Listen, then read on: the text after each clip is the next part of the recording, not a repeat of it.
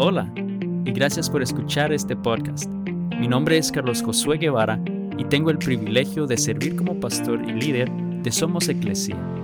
Mi deseo es poder compartir un breve mensaje que nos permita explorar la palabra de Dios y descubrir su plan para nuestra vida juntos, creciendo con Dios.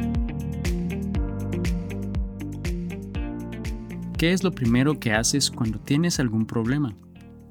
¿Es la oración tu primera respuesta ante las dificultades? Primera Tesalonicenses 5:17 dice, Nunca dejen de orar.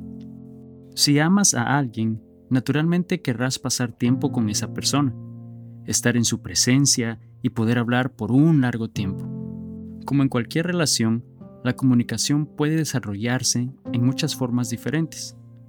De la misma manera, es necesario reconocer que la comunicación con Dios a través de la oración es la actividad más importante de nuestra vida y que debemos desarrollar.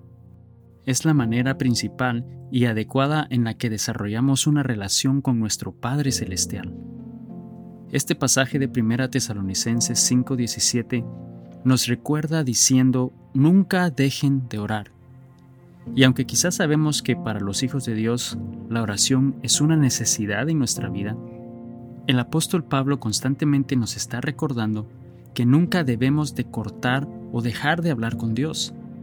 Nos enfatiza no solo que debemos hablar con Dios, pero también hasta nos sugiere una lista de los momentos que debemos hacerlo.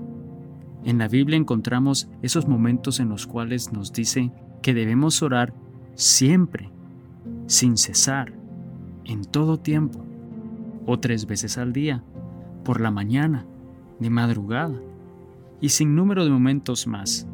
También nos sugiere algunos lugares donde podemos orar, como por ejemplo en la congregación, en una habitación en lo alto, en un rincón, en nuestras camas, en un lugar desierto, en todo lugar. La verdad es que no hay límite para el tiempo o el lugar y las maneras diferentes en las que podemos y debemos orar con Dios. La oración es la comunicación con Dios en dos sentidos. Lo primero es que nos lleva a poder escuchar de Dios, a escuchar su voz. Y lo segundo es que nos da la oportunidad para hablar con Él. Él nos habla a través de su palabra y no olvidemos que nuestro Señor Jesús es la misma palabra de Dios, pues toda la Biblia está enfatizada y se enfoca en Él. Así que no limitemos nuestro hablar con Dios con oraciones eventuales o rutinarias. Pidámosle al Señor que continúe hablándonos por medio de su palabra, la cual nos trae esperanza y consuelo. Pidámosle al Espíritu Santo de Dios que ponga en nuestros corazones ese anhelo ferviente de hablar con Él en todo tiempo. Espero que este podcast haya sido de bendición a tu vida.